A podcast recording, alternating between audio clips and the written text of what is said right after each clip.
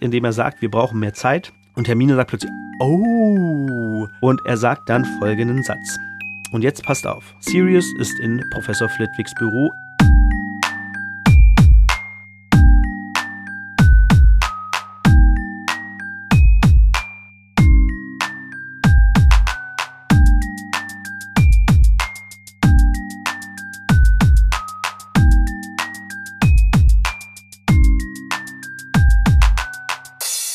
Geht ab, Leute? Herzlich willkommen zu Potters philosophischem Podcast-Programm. Mein Name ist David, ihr kennt mich heute Bank und Dave und das hier ist die 21. Folge von dem dritten Buch von Harry Potter. Harry Potter und der Gefangene von Azkaban, Kapitel 21. Mit dem Namen Hermines Geheimnis im englischen Original lautet dies Hermione's Secret. Das heißt ja Hermione, also mit U, also H-R-M-I-O-N-E wurde dann eingedeutscht auf Hermine, der sehr altertümliche Name Hermine, den es aber heute gar nicht mehr so oft gibt, deswegen finde ich es voll okay. Ja, zuallererst, ich habe mich ja letzte Woche gefragt, wie Hogwarts eigentlich genau aufgebaut ist. Und jetzt habe ich eine Zeichnung. Ich habe nämlich das Buch Die magische Welt von Harry Potter, das offizielle Handbuch, äh, inzwischen gekauft. Und dort ist eine relativ detailtreue Skizze. Ich weiß gar nicht, wie ich das jetzt angucken soll und euch erklären soll, und das wird durch das Kapitel gleich sehr gut unterstrichen, dass zumindest dieser Teil des Buches stimmt, also der Zeichnung. Es gibt eine Sache, wo ich sage, mh, hm, weiß ich nicht, ob es stimmt, weil es sieht nämlich so aus, als wenn man durch die, die peitschende Weide ist, also zwischen der peitschenden Weide und der heulenden Hütte, befindet sich der See. Und im vierten Band lernt man, dass der See extrem tief ist und extrem weitläufig. Äh, beides kommt in dieser Zeichnung nicht so ganz rüber. Er kann natürlich sehr, sehr tief sein, aber dann kannst du da keinen Geheimgang drunter durchbauen. Der müsste also einmal irgendwie um den See rum sein. Das weiß ich nicht, ob das Ganze hinkommt. Wenn das an einer, die heulende Hütte an einer anderen Stelle stehen würde, würde es besser hinkommen. Deswegen weiß ich nicht, ob die hundertprozentig ist. Aber die Zeichnung, äh, wie Hagrids Hütte, die Kräuter, äh, Gewächshäuser und wie die Peitschen Weide angeordnet sind, das könnte hinkommen. Denn wir sehen hier, also Zeichnung ist so aufgebaut. Ich werde einfach, und zwar, ich habe seit kurzem, wirklich ganz neu, noch keinen einzigen Follower, seit kurzem bin ich auf Instagram. Ich war früher ja auf Twitter, aber Twitter heißt jetzt X und gehört Elon Musk und ich habe keinen Bock mehr auf diese ganze Twitter-Scheiße, deswegen habe ich es komplett vom Handy gelöscht. Auch mein normaler Account ist dort nicht mehr aktiv. Äh, ich habe jetzt eine Instagram-Seite, Potters philosophischer Podcast-Programm. Kommt vorbei, folgt mir dort und dort äh, werde ich ein Foto posten von diesem Bild. Ich werde es aber jetzt auch mal probieren zu erklären. Und zwar, äh, man sieht von hinten das Schloss, man sieht den Bahnhof Hogsmeade, der ein bisschen außerhalb von Hogsmeade ist.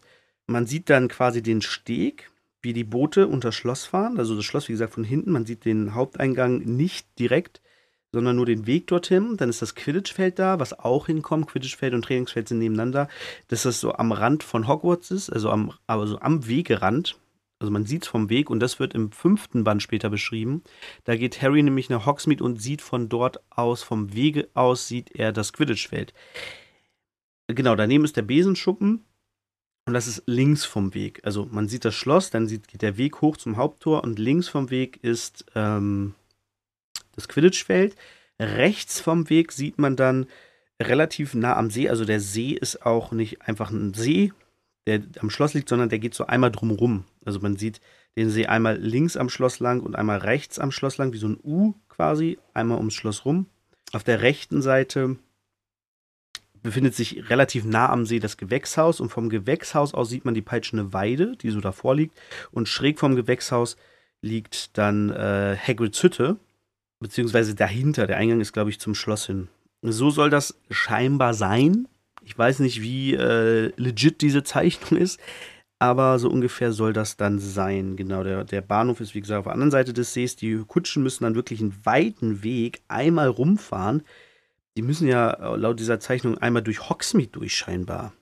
Das halte ich auch für ein bisschen fragwürdig, ob das wirklich so ein großer Bogen ist, weil Hogsmeade eben, obwohl sie sind ja auch nicht mit der Kutsche gefahren, ne, bis zum dritten Teil, wird die Kutsche auch nie erwähnt.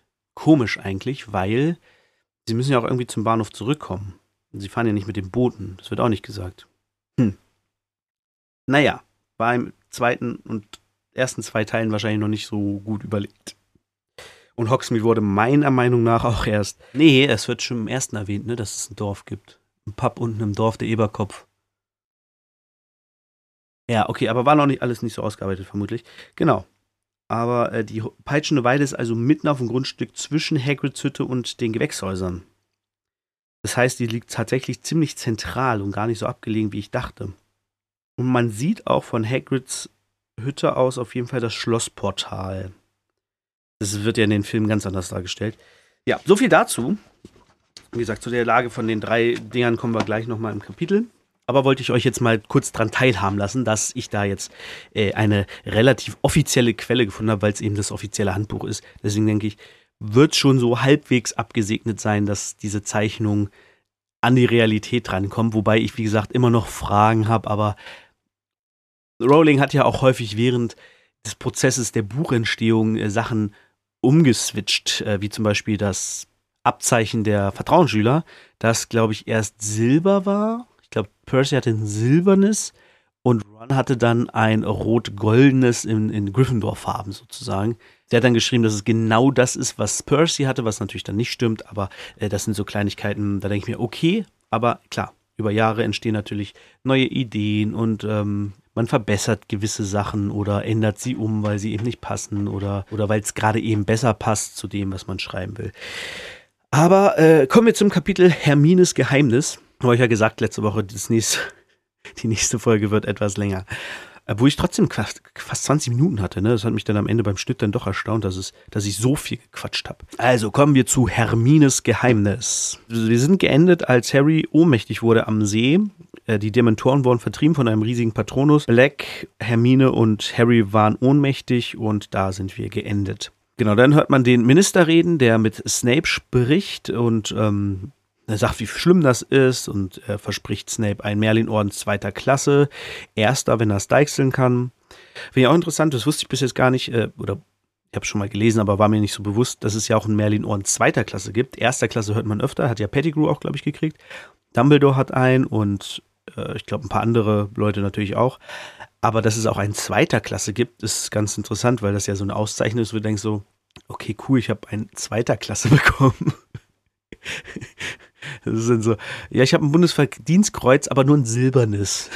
so. ähm, okay, cool, glaube ich. Ja, dann fragt er ihn nach seinen Wunden, weil Snape hat ja einen Schnitt im Gesicht, hat ja eine Wunde, also hat geblutet, nachdem Harry, Ron und Hermine ihn weggebolzt haben. Und dann fragt der Minister, ob das Black war, und er sagt, nee, nee, das waren Potter, Weasley und Granger. Und er so, was? Also er sagt so, nein. Also, ja doch, aber Black hat sie verwirrt, sie wussten nicht, was sie tun, habe ich sofort erkannt. Und da denke ich also er redet dann noch, die reden noch ein bisschen weiter über ihn. Und äh, Snape sagt dann nochmal, Potter lässt man zu viel durchgehen, das kann ja nicht sein, dass alle, er alle Vorkehrungen, die man für ihn getroffen hat, ignoriert, um ähm, dann da irgendwie alleine ist mit einem Verbrecher und einem Werwolf und und und und dass Dumbledore zu nachsichtig war und dann sagt der Minister, ja gut, es ist Harry Potter, da haben wir alle irgendwie unsere Schwäche oder Snape und er so, nee, nee, ich nicht, ich versuche ihn immer so zu behandeln wie alle anderen Schüler auch, was völliger Blödsinn ist. Das ist einfach, einfach straight gelogen. Er behandelt ihn viel schlechter als alle anderen Schüler. Vielleicht Neville behandelt er genauso scheiße, aber er behandelt ihn nicht wie alle anderen Schüler. Das kann man nicht sagen. Wobei er natürlich auch alle Schüler scheiße behandelt, das muss man auch sagen, aber äh, ja, Harry behandelt er dann doch etwas, noch etwas doller schlecht. Also es klingt hier im ersten Moment so, als würde Snape Harry, Ron und Hermine in Schutz nehmen und sagen, ja, sie waren verhext und wussten nicht, was sie tun. Im nächsten Moment klingt es dann aber so, als wenn er ihn doch in die Pfanne hauen will äh, und dass er halt eine Strafe kriegt. Wo man sich erst denkt, oh, Snape nimmt Harry in Schutz? Ha, das ist ja interessant. Hat ihn ja auch schon mal das Leben gerettet und so, ne? Hm. Aber dann so, nee, gleich komplett zerschlagen. Dann fragt der Minister, was mit den Dementoren los war, dass sie auf dem Schüler los sind und so, das kann ja nicht sein. Ob Snape weiß, was da los war. Und er so, nee, als ich zu mir kam, sind sie gerade wieder zum Tor zurück und haben ihre Posten eingenommen, was auch wieder so ein bisschen die Dementoren beschreibt, scheinbar, denn die sind nicht so menschlich wie wir.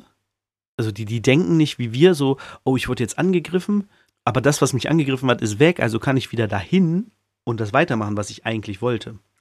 Sondern offensichtlich wurden die jetzt vertrieben und denken, ja gut, dann gehen wir halt wieder zurück auf unseren Posten. Ganz seltsam. wo man sich auch fragt, okay, warum wurden die gerufen? Vermutlich durch das Werwolfgeheul oder durch die Kampf, aber so laut kann das ja auch gar nicht gewesen sein. Es ist nicht so ganz klar, finde ich, was die Dementoren gerufen hat, weil ja auch andere dann eigentlich hätten gerufen werden müssen. Also gerade Dumbledore, der wahrscheinlich oben in seinem Büro saß und noch irgendwie was gearbeitet hat, vermute ich, der hätte das ja alles irgendwie mitkriegen müssen. Hat er vielleicht auch, man weiß es nicht. Naja, auf jeden Fall ähm, meinte er, ich habe keine Ahnung, die lagen dann da, ich habe sofort Tragen heraufbeschworen und sie zur Schule gebracht und äh, Snape gefesselt und die Kinder halt in Krankenflüge gebracht.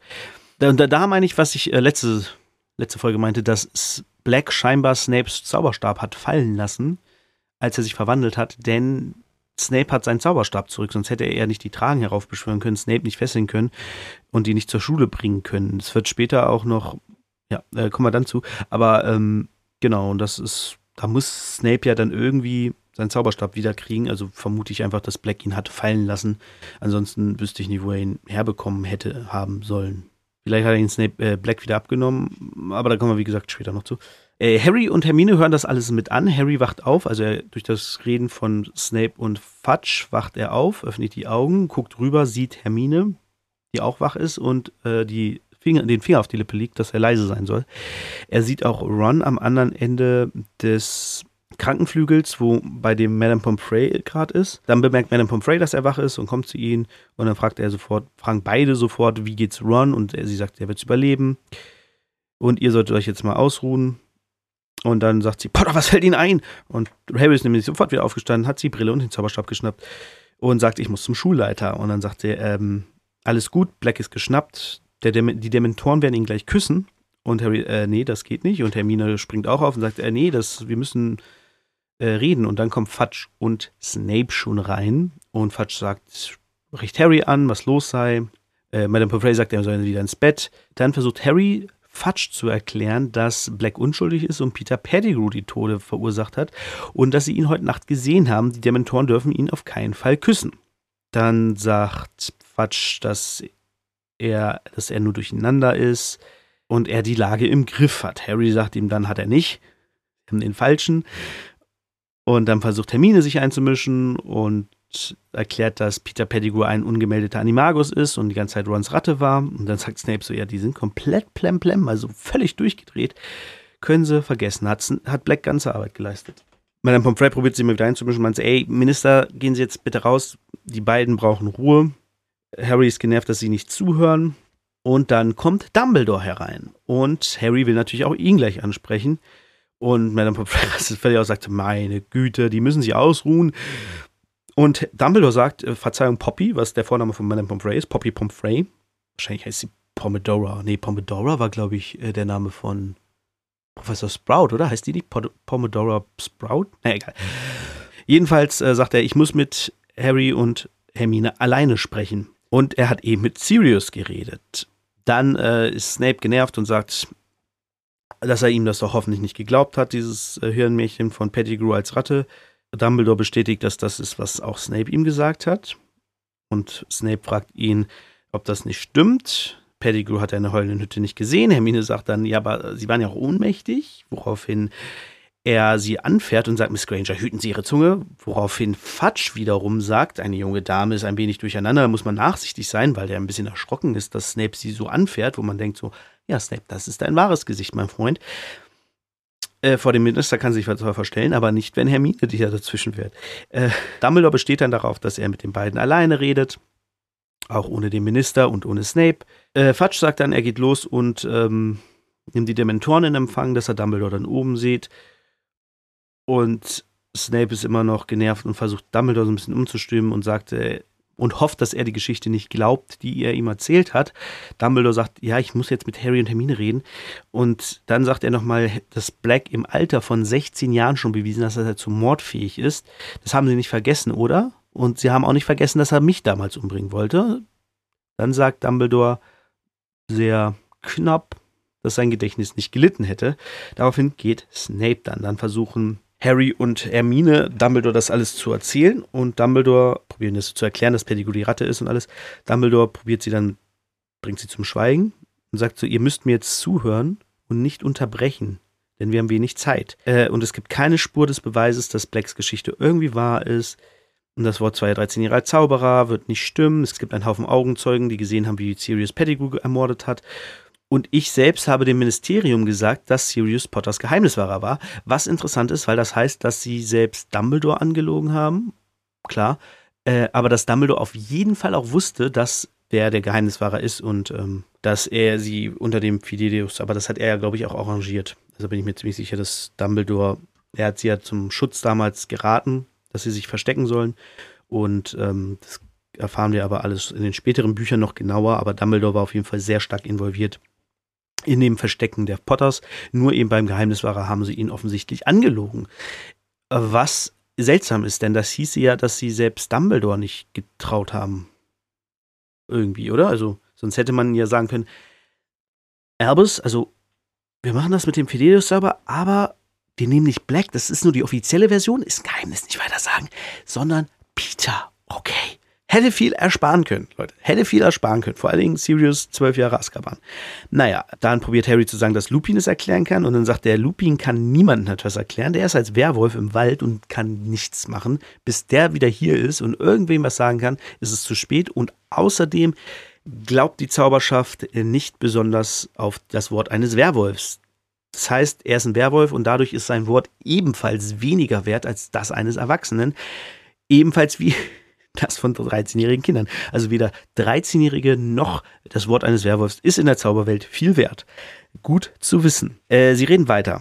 Und damit so sagt ihnen, dass Snapes Darstellung eben realistischer ist und nachvollziehbarer und besser klingt. Und, und dann erklärt Dumbledore eben noch, auch nochmal, dass Sirius sich halt in den letzten Zeiten nicht wie ein Unschuldiger benommen hat, was ich ja auch neulich meinte äh, in vorletzte Woche, glaube ich, dass er die fette Dame angegriffen hat, mit einem Messer in den Gryffindor Turm ist äh, und dass beides Sachen sind, die halt gesehen wurden, die die Runde gemacht haben und die eben nicht so klingen, als wenn Sirius Black irgendwie groß darauf aus wäre, seinen Namen reinzuwaschen, sondern eben eher darauf aus ist, Menschen zu töten oder Sachen zu kaputt zu machen. So. Und ohne Pettigrew tot oder lebendig können sie Sirius nicht die Strafe ersparen. Dann sagt Dumbledore auch, dass er ihn glaubt, aber es nicht in seiner Macht steht, äh, die Menschen die Wahrheit sehen zu lassen, den Zauberminister in seine Schranken zu weisen. Äh, Harry ist dann so, und das ist ganz komischer Absatz. Harry sagt dann, äh, es, es wird geschrieben, dass Harry der Boden unter den Füßen weggezogen wird, weil er sich dachte, Dumbledore hat doch für alles eine Lösung. Dumbledore kann doch alles wieder richten. Und ich frage mich, woher genau hat Harry diese Information? Wenn wir die späteren Bücher nehmen, okay. Aber jetzt, im ersten Jahr, hat er so gut wie gar nichts mit Dumbledore zu tun. Dumbledore hat ihm erklärt, wie der Spiegel in der Hagrid geht. Und dann haben sie später im Krankenflügel geredet, als alles vorbei war. Dumbledore hat ihm nirgends geholfen. Also, er hat ihn dann von unten hochgebracht, aber da war Voldemort euch auch schon besiegt und Quirrell. So, dann hat er ihn Krankenflügel gebracht. Das war's. Mehr hat Dumbledore im ersten Teil für ihn nicht getan. Er hat ihn halt aus, der, aus dem aus den Tiefen dieser Katakomben da geholt. Im zweiten Teil hat Dumbledore eigentlich auch nichts getan. Klar, er hat ihm gesagt, wer Hilfe braucht, kriegt Hilfe. Das hat Harry sich quasi gemerkt, hat ihm die Treue geschworen und dadurch wurden ihm Forks und der sprechende Hut geschickt, die ihm geholfen haben, den Basilisken zu töten. Aber Dumbledore hat ihm weder gesagt, wo die Kammer des Schreckens ist, Dumbledore hat ihm weder gesagt, dass wie er den Basilisten besiegen kann, noch wer hinter den ganzen Angriffen steckt, wie man das Tagebuch zerstört. Das hat Harry alles alleine rausgefunden mit Ron und Hermine zusammen. Dumbledore hat ihm im ersten Teil null geholfen. Das Einzige, was er am Ende gemacht hat, ist zu sagen, gute Arbeit und äh, mehr oder weniger Lucius Malfoy in seine Schranken weisen, beziehungsweise der hat ihn ja sogar aus der Schule rausgekickt, also Dumbledore konnte da auch nichts machen, wurde dann wieder eingestellt, weil Ginny Weasley entführt wurde und die Eltern des Beirates wollten, dass Dumbledore zurückkommt, weil Arthur Weasley eben ein beliebter Person in der Zauberwelt ist. Außer bei diesen hardcore reinblütigen Rassisten, Nazi-Typis, die äh, die Weasleys hassen, weil sie Blutsverräter sind. So. Aber abgesehen davon ist Arthur Weasley ein super beliebter Typ in der ganzen Zauberwelt. Der arbeitet da am Zauberminister und das äh, Ministerium, das lernen wir später auch noch, wenn man mal im Zauberministerium mit dem ist, im fünften Teil, dass dort jeder eigentlich Arthur kennt und mag. Der wird ständig gegrüßt oder auch später beim, im nächsten Teil beim, bei der Weltmeisterschaft. Wie viele der da grüßt und sagt, ach hey Mensch du, ach hey, hey Mensch du und ah hey Arthur, Mensch, wie geht's Arthur? Was machst du denn hier Arthur? Alles gut Arthur? So, der ist ein super beliebter Typ und deswegen wollten die ganzen Leute, dass Dumbledore wiederkommt, weil sie meinten, okay, wenn die entführt ist, außer Dumbledore kann der halt keiner helfen, wahrscheinlich. Aber Dumbledore hat ihr nicht geholfen. Dumbledore hat niemanden im zweiten Teil dabei geholfen, die Basilisken zu besiegen. Klar, Dumbledore hat Harry immer freie Hand gelassen oder mehr oder weniger, aber Dumbledore hat nie eine Lösung gefunden für Harrys Problem. ich weiß nicht, wie Harry darauf kommt, dass Dumbledore jetzt die Rettung ist. Dumbledore kam in den letzten beiden Jahren immer am Ende, wenn Harry alles erledigt hat und hat gesagt, gute Arbeit, tolle Sache. So, hat ihm nochmal ein bisschen erklärt, was los war. Die Hintergründe, die Harry nicht kannte, erklärt. Er hat ihm ja auch nicht gesagt, so, ey, kann es sein, dass du eine Schlange hörst? Du könntest Paso sprechen, weil dort Voldemort Paso sprechen kann und irgendwie ihr connected seid durch diese Narbe an deinem Kopf und so. Also was er ihm ja dann erklärt hat am, am Ende vom zweiten Teil. Und ich habe das gelesen und dachte, warte mal, was? Wann hat Dumbledore denn jemals was gerichtet? Auch das am Anfang des Jahres, das hat ja nicht Dumbledore gerichtet, dass Harry nicht von der Schule fliegt, sondern das war allein Fatsch-Entscheidung. Auch die Verwarnung, die er durch Dobby gekriegt hat, hat Dumbledore nicht geklärt. Die ist immer noch da. Er hat immer noch diese Verwarnung. Das ist, ist so, Dumbledore hat für Harry direkt nie etwas getan, was nicht schon passiert wäre oder also er hat ihn halt Sachen erklärt, aber er hat halt nie die Lösung gesagt. Er hat nie gesagt, Harry macht das so und so, dann hast du, dann passt das. Es gab es einfach bis jetzt nicht. So, wie gesagt, in den späteren Büchern anderes Thema, aber bis jetzt, das Wissen, was Harry bis jetzt hat, da ist Dumbledore nicht der Lösungsaufzeiger. Das macht er jetzt das erste Mal, indem er sagt, wir brauchen mehr Zeit. Und Hermine sagt plötzlich, Oh. Und er sagt dann folgenden Satz. Und jetzt passt auf. Sirius ist in Professor Flitwigs Büro im siebten Stock eingeschlossen. Dreizehntes Fenster rechts vom Westturm. Wenn alles gut geht, werdet ihr heute Nacht mehr als nur ein unschuldiges Leben retten können. Doch vergesst Folgendes nicht, ihr beiden. Niemand darf euch sehen. Hermine, du kennst das Gesetz, du weißt, was auf dem Spiel steht. Niemand darf euch sehen. Harry ist total verwirrt, denkt sich, oh, was redet der jetzt da? Okay. Äh, Hermine scheint aber Bescheid zu wissen. Genau, er sagte noch weiter, ich werde euch einschließen. Fünf Minuten vor zwölf, Hermine. Drei Drehungen sollten genügen. Viel Glück. Und Harry, viel Glück vorbei. Was redet der? Drei Drehungen? Und Hermine sagt so, okay, holt eine goldene Kette aus ihrem, unter ihrem äh, Umhang hervor. Dumbledore geht raus, macht die Tür zu. Sie wirft Harry so eine Kette um. Sie dreht da so ein Stundenglas dreimal, tippt es fragt ihn bereit, Harry, was haben wir vor? und sie dreht es. Und äh, plötzlich verschwimmt alles um sie herum. Äh, auf den Ohren hämmert es und er hört irgendwie Stimmen. Wobei zur Dumbledore-Thematik fällt mir noch ein, vielleicht bezieht Harry das gar nicht auf sich, sondern auf andere, denn immerhin hat er ja Hagrid quasi geholfen, dass er nicht von der Schule fliegt durch das, was bei Seidenschnabel passiert ist, hat er ja für ihn ausgesagt. Äh, vielleicht meint er solche Sachen. Das kann natürlich sein. Aber für Harry selbst jetzt hat er eigentlich noch nie was getan. Und Hermine und Ron hat er jetzt auch noch nie besonders groß gehört. Also vielleicht ist das einfach durch die Aussage von Hagrid geschuldet, dass Dumbledore eben äh, ja solche Sachen richten kann oder helfen kann. Aber wie gesagt, gehen wir weiter. Genau, alles verschwimmt. Äh, und plötzlich stehen sie in der Eingangshalle. Und Harry sagt Hermine was. Und er sagt hier rein. Und dann gehen sie schnell in so einen Schrank, einen Besenschrank, setzen sich auf zwei umgedrehte Eimer und sie sagt, wir haben eine Re Zeitreise gemacht. Drei Stunden in die Vergangenheit. Und dann sagt er mir, psch, psch, wir hören Schritte, bevor Harry irgendwie was fragen kann. Ich höre Schritte, das müssten wir sein. Wir sind auf dem Weg zum Hagrid. Es können nicht mehr als drei sein und sie gehen langsam, wer wir den Tarnung tragen. Okay, müssen wir kurz warten. So. Und dann erklärt sie Harry folgendes. Sie hat am Anfang des Schuljahres vom Professor McGonagall einen Zeitumkehrer bekommen. Ein Zeitumkehrer ist ein kleines Ding, da drin ist ein Stundenglas und das kann man umdrehen. Und wenn man das dann umgedreht hat und dann irgendwie schwingt, keine Ahnung genau, also im Film wird es ein bisschen besser dargestellt, äh, wenn man es so dreht und dann anstupst, dann macht man eine Zeitreise von einer Stunde oder eben je nachdem, wie oft man es umdreht. Sie hat das bekommen, wie gesagt, von McGonagall am Anfang des Jahres. Wir erinnern uns an die Ankunft in Hogwarts, wo Harry in McGonagalls Büro gerufen wird, zusammen mit Hermine. Harry wird gefragt, ob es ihm gut geht wegen den Dementoren, weil er ohnmächtig geworden ist. Und Hermine wird dann noch kurz da behalten, während Harry draußen wartet. Da hat McGonagall ihr dieses Stundenglas gegeben und ihr auch die Regeln erklärt, was es damit auf sich hat. Und das hat sie getan, weil Hermine eben, und das haben wir im letzten Teil erfahren, dass ähm, sie ja Wahlpflichtfächer ankreuzen mussten und Hermine hat alle angekreuzt.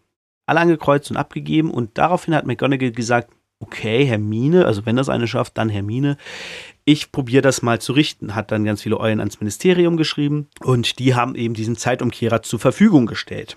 Hermine musste sich aber an bestimmte Regeln halten. Erstens, sie durfte niemandem etwas davon sagen. Sie durfte, ja, mehr oder weniger ähm, nicht doppelt gesehen werden, wahrscheinlich. Also man durfte sie nicht an zwei Orten gleichzeitig sehen, äh, an einem Ort gleichzeitig sehen. Genau, das waren so ein bisschen die Regeln und das hat sie ja noch erklärt, was es für schlimme Dinge passiert sind ähm, mit Leuten, die mit der Zeit gespielt haben und dass sie nichts in der Vergangenheit verändern darf. Eine der wichtigsten Zauberregeln, die Vergangenheit darf nicht verändert werden. Sonst kann das Universum explodieren. Ihr kennt den Zeitreisekram, ne? Also man verändert eine Kleinigkeit und das Universum explodiert. Oder es gibt eine neue Zeitlinie, äh, in der Mr. McFly tot ist und äh, die und Biff seine Frau geheiratet hat und äh, Martys Stiefvater ist. Ihr kennt den Kram. genau, und das finde ich auch ein bisschen lustig, äh, dass sie hier jetzt so eine Zeitreisenummer aufmacht. Dass sie jetzt sagt, okay, in der Zauberwelt gibt es Zeitreisen. Why not? so, ist aber natürlich auch eine gefährliche Tür, weil du jetzt sagen kannst, okay, ihr könnt Zeitreisen, dann reist ihr nicht in der Zeit zurück und tötet Voldemort als Kind. Dann, also, Weißt du, es ist so, Leute, Zeitreisen kann man ganz viel und dann werden natürlich Gesetze aufgestellt und eben das eine ist, du darfst in der Vergangenheit nichts verändern. Später findet äh, Rowling auch einen Weg, wie Zeitumkehrer keine Rolle mehr spielen und wie gesagt, die stehen unter Ministeriumsaufsicht, sind halt nicht jedem zugänglich. Ja, wie dumm das eingesetzt werden kann, liest man dann in Das verwunschene Kind. Ne? Sie sitzen also in dem Schrank und überlegen, warum drei Stunden? Dumbledore meinte drei Stunden. Warum? Was haben wir gemacht vor drei Stunden? Und dann so, wir sind zu Hagrid gegangen. Genau, wir gehen draußen gerade zu Hagrid. Okay, was sollen wir hier machen? Sie überlegen, überlegen. Und es ist übrigens Harry, der auf die Lösung kommt, nicht Hermine. In dem Film wird irgendwie Hermine immer als die Lösende der Rätsel ge gezeigt. Aber Harry sagt dann, warte mal, vor drei Stunden sind wir runtergegangen zu der Hinrichtung von Seidenschnabel.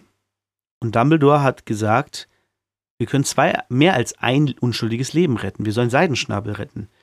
Und dann, hä, wieso, was, was soll uns das bringen? Naja, er hat uns gesagt, wo das Fenster ist, in dem Sirius gefangen gehalten wird. Das heißt, wir müssen Seidenschnabel retten und dort mit äh, Seidenschnabel Sirius aus Flitwigs Büro holen und ihn dann in die Freiheit entlassen. So, dass beide entkommen können. Und Hermine so, oh Mann, das klingt unmöglich. Gut, aber sie versuchen es natürlich. So, jetzt rennen sie raus sagen, okay, Luft ist rein, wir gehen los. Wir dürfen aber nicht gesehen werden. Also gehen wir hinten bei den Gewächshäusern, das kommt jetzt, das ist das, was ich meine, das kommt mit der Zeichnung sehr gut hin.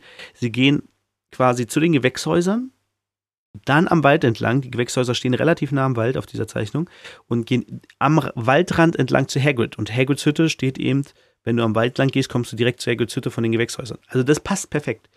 Und man sieht auch die peitschende Weide, mehr oder weniger. Deswegen ähm, passt das eigentlich alles ganz gut. Dann gehen sie zu Hagrid, stehen da, sehen sich selbst dort ankommen. Harry hört sich selbst reden mit Hagrid unterm Tarnumhang, dass sie es sind. Und Hagrid lässt sie rein. Und Harry sagt so, das ist das Verrückteste, was wir je getan haben. Und ich denke mir so, wirklich, Harry? Das ist das Verrückteste, was du je getan hast? Du bist, als du elf warst, mit deinen beiden zwölfjährigen Freunden in eine Falltür gesprungen, die unter einem dreiköpfigen Hund war, um einen Stein der Weisen zu retten. Du wusstest überhaupt nicht, was dort passiert, was, was alles auf dich zukommt. Du hättest einfach sterben können. Das ist das Verrückteste.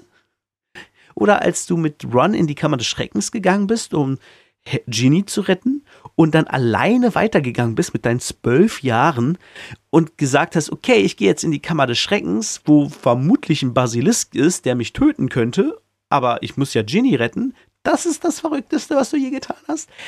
Ich weiß ja nicht. Es ist sicherlich crazy, sich selbst da zu sehen, aber es ist nicht so verrückt, wie äh, sich regelmäßig selbst in, sagen wir mal, Lebensgefahr zu bringen selbst beim, also gerade beim Stein der Weisen, da hat er ja nicht mal jemanden direkt retten wollen, er wollte nur verhindern, dass Voldemort wiederkommt. Ne? Also, ich weiß ja nicht, ob das das Verrückteste ist, was er getan hat.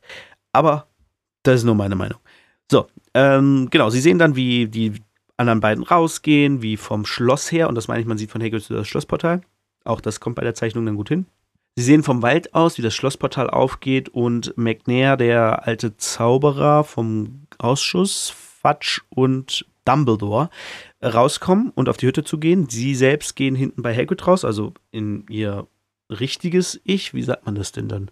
Also die drei gehen hinten raus. Äh, bei Hagrid, Hagrid schickt sie, hat sie ja weggeschickt und dann sind sie verschwunden, die sind reingegangen. Äh, Harry wollte ihn vorher schon retten. Hermine meinte, nee, nee, nee, wir müssen ihn äh, erst noch sehen lassen, das, sonst denken sie, Hagrid hat ihn losgemacht. Dann, ähm, ja, dann sind alle drei drin. McNair hat ihn vorher noch gesehen. Im Film ist ganz gut dargestellt. Ach, das wollte ich nochmal sagen zu Zeitreisen. Sie haben ja nicht nur eine Zeitreise gemacht, sie haben eine, sind durch Zeit und Raum gereist tatsächlich, weil sie an einem anderen Ort waren. Sie sind nicht genau da rausgekommen, wo sie angefangen haben. Und das ist ein bisschen komisch, weil das eigentlich, ja, das komplett ad absurdum führt, sozusagen. Sie hätten dann ja auch quasi einfach wo ganz, also man kann ja dann theoretisch mit dem Zeitumkehrer auch wo ganz anders hin. Ähm, was Hermine ja aber auch, glaube ich, macht, ne? Also das scheint die ganze Zeit zu sein, aber das dadurch, ich fand es im Film ein bisschen besser, ehrlich gesagt. Wobei sie da auch durch Zeit und Raum eigentlich gereist ist, aber die Zeitreise selbst, die sie gezeigt haben von Harry und Hermine, die war ja rein im Krankenflügel. Sie standen ja im Krankenflügel und um sie rum hat sich die Zeit zurückgedreht. Das fand ich ein bisschen äh, einleuchtender. Aber äh, genau, das nur so am Rand zum, zum Zeitreiseding noch. Äh, und äh, was im anderes im Film ganz gut darstellt, ist, McNair dreht sich so zum Fenster und guckt auf äh, Seidenschnabel und danach holt Harry. Die sind drinnen, wollen das unterschreiben, das wird vorgelesen und Harry rennt los und probiert Seidenschnabel zu holen, verbeugt sich, Seidenschnabel verbeugt sich, bindet ihn los und zieht ihn weg. Seidenschnabel bockt ein bisschen, dauert alles ein bisschen länger, ist alles ein bisschen spannend gemacht und dann am Ende hat er es aber geschafft, ihn dahinter in den Wald zu ziehen. Hermine hat am Schluss noch geholfen. McNair wollte schon rausgehen, als Harry noch sichtbar war und dann sagt Dumbledore, äh, Moment McNair, Sie müssen ja auch noch unterschreiben. Dann haben sie ihn weg, dann kommen alle von drin raus und sein Schnabel ist weg. Und dann sagen sie, hä, wo ist er hin? Und McNair sagt, er war doch hier noch da. Äh, jemand hat ihn losgebunden, wir müssen ihn suchen, sucht das Gelände ab. Und dann sagt Dumbledore so, ja, vermutlich ist er weggegangen mit ihm, ne? Ja, suchen Sie auch den Himmel ab, McNair. Und äh, Dumbledore wirkt sehr vergnügt so und findet alles gar nicht so schlimm und ganz witzig eigentlich. Und fragt Hagrid so, ach, ich könnte einen Tee gebrauchen oder auch was Stärkeres. Und er geht wieder rein. McNair haut dann seinen Axt auf den Flock, wo Seidenschnabel festgemacht war, was das Geräusch war, was sie gehört haben, als sie oben standen und beziehungsweise als sie weiter weg waren und äh, eben nur das Geräusch, was sie gehört haben, wo sie dachten, er wäre geköpft worden. Und dann kommt das Schluchzen und das haben sie vorhin nicht verstanden. Sie haben nur Hagrid Schluchzen gehört. Und jetzt verstehen sie das Schluchzen und es war fort, fort, Glück für Schnäbelchen, es ist fort muss sich losgerissen haben, kluger Junge Schnäbelchen. Das ist das, was Hagrid gesagt hat, was sie vorher nicht verstanden haben. Hätten sie es verstanden, wäre ihnen einiges klarer gewesen und äh, ja, sie hätten gewusst, dass Schnabelchen, Schnäbelchen, also sein Schnabel nicht tot ist. Und hier kommt ein Punkt, im Film wird es so dargestellt, als wenn Dumbledore die ganze Zeit wusste, dass er eben die ablenken muss und weiß, dass die da sind. Aber was ich mir hier vorstellen kann, und zwar, man sieht vom Fenster aus Seidenschnabel. Und ich kann mir vorstellen, dass Dumbledore irgendwie vom Fenster aus Harry gesehen hat und wusste, Moment mal, Harry ist hier und holt ihn? Okay. Und Dumbledore ist ja niemand, also er wird ja nicht als jemand vorgestellt, der alles immer weiß und alles kann, sondern als jemand, der sehr schlau ist und sehr gut kombinieren kann. Der durch verschiedene Punkte und gewisse Hinweise einfach genau versteht, was ist die richtige Lösung. Und ich glaube, das ist hier auch passiert, dass Dumbledore Harry gesehen hat, sich erst keinen Reim drauf machen konnte, aber dachte, gut, Harry, rette mal Seidenschnabel. Ich behalte die noch hier und deswegen hat er McNair quasi zurückgerufen, damit du ihn retten kannst, weil ich weiß, Seidenschnabel ist unschuldig. Und erst später hat er dann verstanden, warte mal, das war nicht der Harry der Jetztzeit, sondern das war ein Harry aus einer anderen Zeit, der ihn geholt hat. Also muss ich den beiden sagen, sie müssen Seidenschnabel retten und damit können sie dann Sirius retten. So, also so kann ich mir das vorstellen. Es kann auch sein, dass er einfach gesehen hat, okay, Seidenschnabel ist weg, jemand muss ihn weggeholt haben. Und dann später drauf kam, ah, okay, das könnten die mach, gemacht haben, damit Sirius gerettet wird. Also Sirius eigentlich schon gerettet, weil Seidenschnabel schon gerettet ist. Und ja, ne, also ein bisschen verwirrend, aber ich kann mir vorstellen, dass Dumbledore Harry durchaus gesehen hat vom Fenster aus und dann McNair nochmal zurückgerufen hat und dann wusste, ah, okay, Seidenschnabel wird gerettet. Zeitreise ist irre kompliziert. Ich mag Zeitreisefilme und so, alles cool. Man muss nur überlegen, sie hat das ja Anfang der 90er irgendwann geschrieben. Nee, gar nicht, das war schon 2000er, ne? Stimmt. Da waren die ersten beiden ja schon draußen, muss um die 2000 gewesen sein. Äh, da gab es ja auch schon zahlreiche äh, Zeitreise-Stories und so. Also, aber ich bin froh, dass sie das dann auch wirklich mehr oder weniger beerdigt hat, das Thema. Also, es kommt ja im nächsten Teil nicht vor und im fünften findet sie ja tatsächlich einen Weg, wie es auch nie wieder vorkommen dürfte. Also, du schreibst ein Buch namens Das verwunschene Kind. Okay. So, kommen wir zum nächsten. Es geht weiter. Sie haben jetzt Seidenschnabel ähm, und bringen ihn weg. Harry sagt so: Hey, wir müssen die peitschende Weide sehen, sonst wissen wir nicht, was, was, was passiert.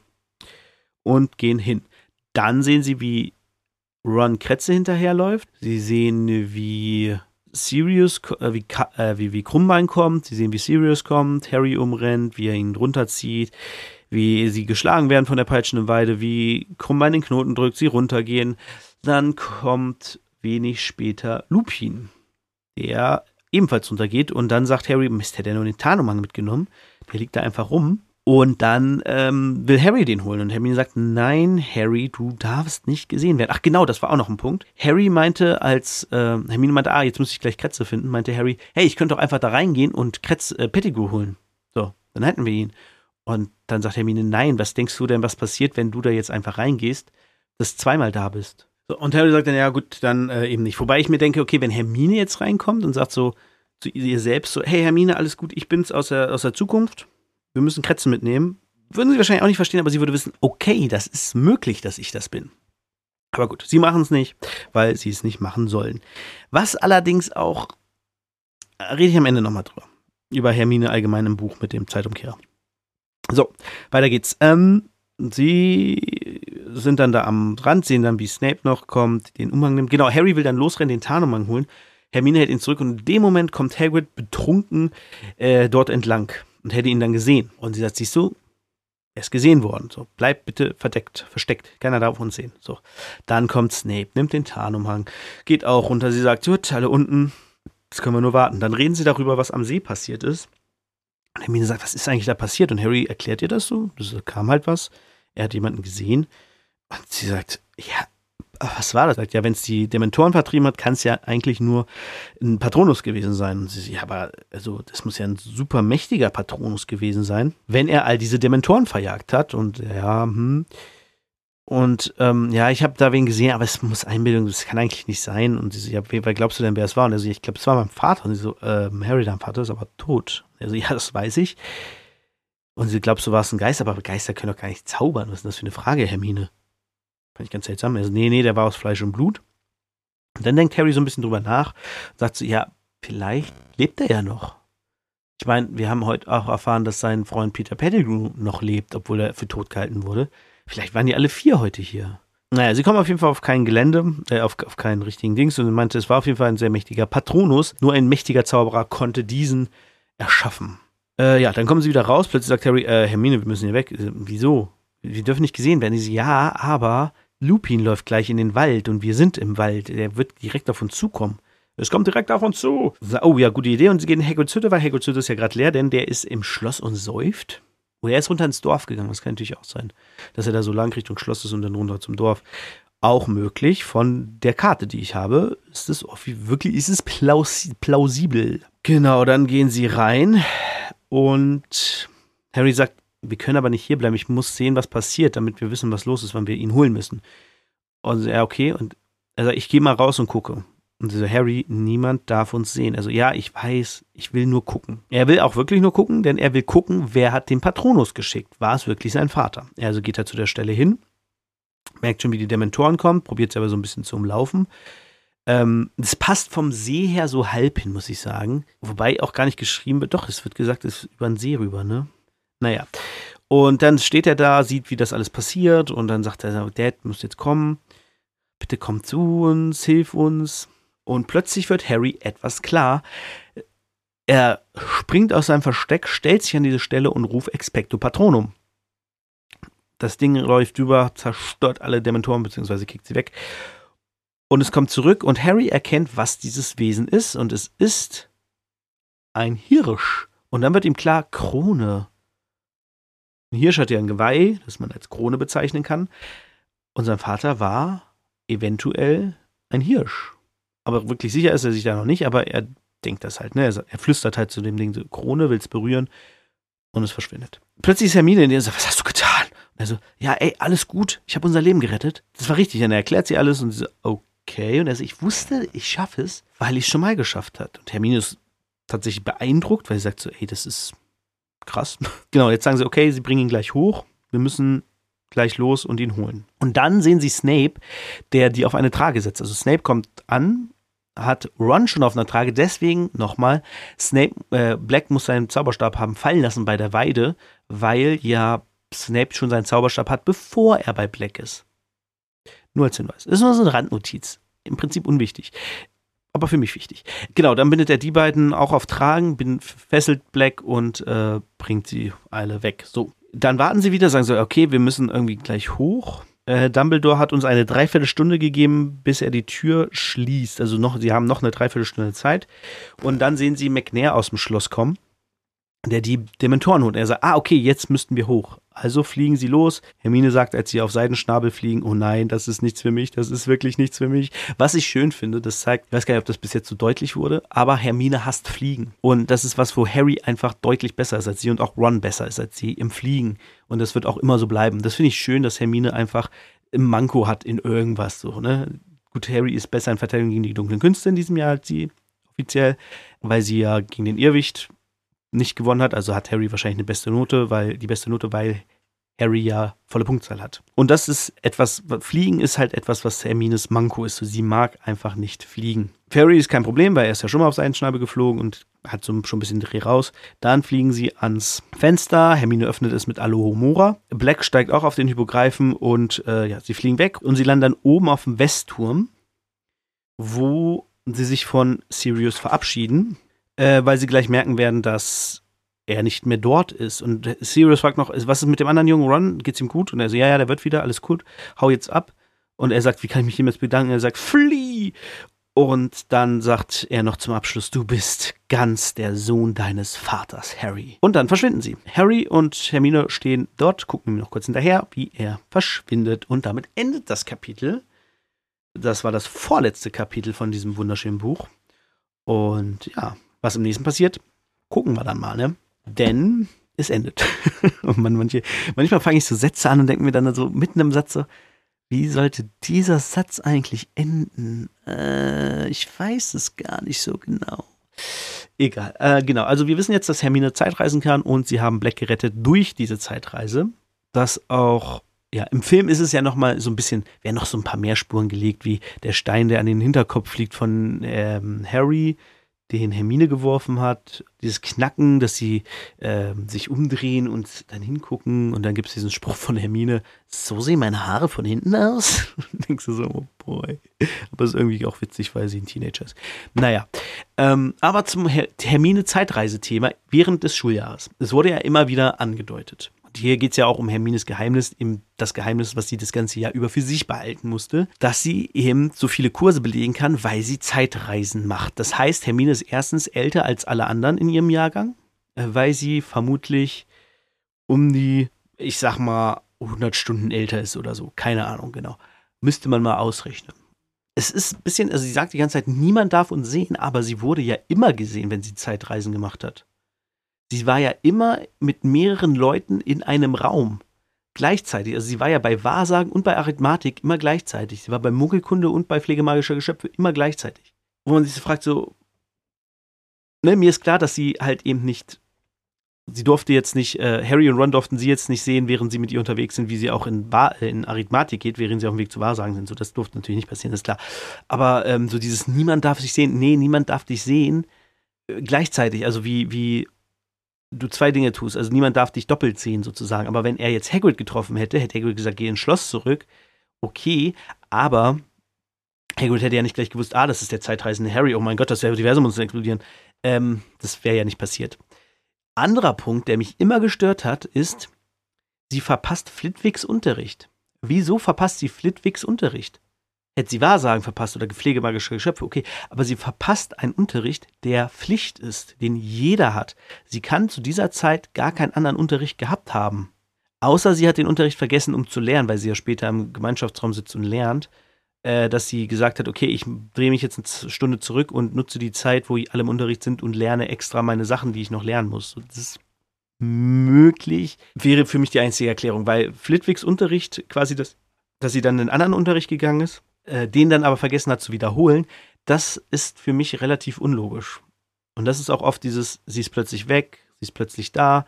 Sie hatte ja auch die Prüfung gleichzeitig, wo ja auch unlogisch war, dass sie Verwandlung und ich glaube Muggelkunde gleichzeitig hatte, wo du denkst so, ja, aber sie müsste Verwandlung ja eh machen, auch wenn sie Muggelkunde als Unterricht hat. Ist ja scheißegal, ob sie einen Zeitumkehrer hat.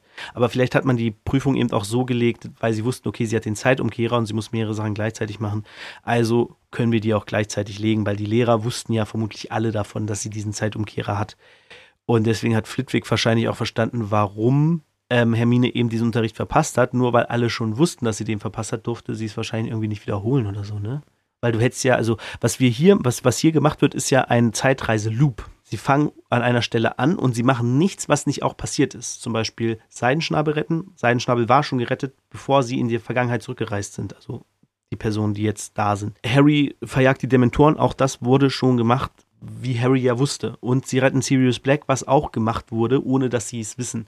So, also Sie gehen in diesen Loop und das kommt dann im nächsten Kapitel, dass sie dann an der gleichen Stelle wieder ankommen, wo sie gestartet sind. Und in dem Moment, wo sie da sind, sind ja die anderen in die Vergangenheit und tun wieder das Gleiche. Das heißt, die, die sie beobachtet haben vom Weiten, die machen wieder das Gleiche wie sie. Das heißt, du hast ein, ein, eine perfekte, also du hast die Zeitlinie und da machst einfach so, so ein Looping von den beiden und sie kommen wieder an der gleichen Stelle an, wo sie angefangen haben. Und das passiert dann quasi mit allen, die sie sehen. Also die beiden, die sie jetzt gesehen haben, reisen zurück machen wieder alles genauso, wie es gemacht wurde, sehen dabei andere Harry und Hermine und während sie dann das beendet haben, reisen die Harry und Hermine, die sie gesehen haben, wieder zurück in der Zeit und machen wieder das Gleiche. Also du hast immer diese ewige Zeitschlaufe an diesem Punkt, dass Harry und Hermine eben genau an diesem Punkt starten, das tun, was sie tun müssen, damit es eben in der Gegenwart so ist, wie es ist und dann wieder ankommt. Und damit kannst du Zeitreisen eigentlich auch ganz gut erklären, weil es eben keine Auswirkung hat, sondern alles, was passieren kann und passieren soll, ist schon passiert. Das heißt, du reist in der Zeit nur zurück, um die Gegenwart zu erfüllen. Du machst aber eben nicht wie bei Zurück in die Zukunft oder auch bei Terminator eine neue Zeitstrahl auf. Bei Zurück in die Zukunft zum Beispiel, zweiter Teil, Biff reist in der Zeit zurück mit seinem jüngeren Biff, dieses Ding, er wird reich, plötzlich ganz andere Gegenwart, weil eben Biff in der Zeit zurückgereist ist.